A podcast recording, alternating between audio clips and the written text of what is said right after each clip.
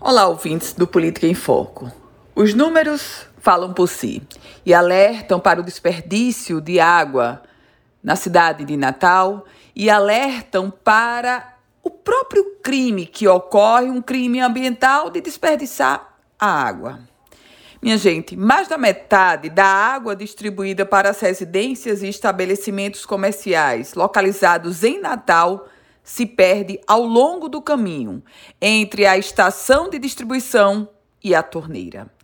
Esses números foram revelados pelo Diagnóstico dos Serviços de Água e Esgoto, edição 2019, divulgado pelo Ministério do Desenvolvimento Regional. O índice preciso de perdas é 56,2%. Esse percentual está muito acima da média nacional. A média nacional 39,2% no mesmo período analisado. Em termos de Rio Grande do Norte, a média de Natal um tanto semelhante, um pouco acima, é verdade.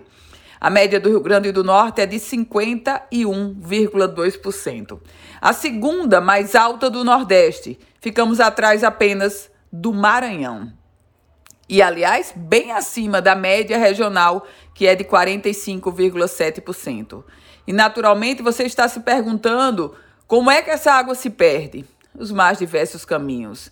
Por exemplo, o caminho, esse, esse desperdício acontece pelos vazamentos nas redes, acontece pelo próprio desvio de água feito pelas pessoas e pela, naturalmente, baixa medição de hidrômetros, aqueles equipamentos já defasados.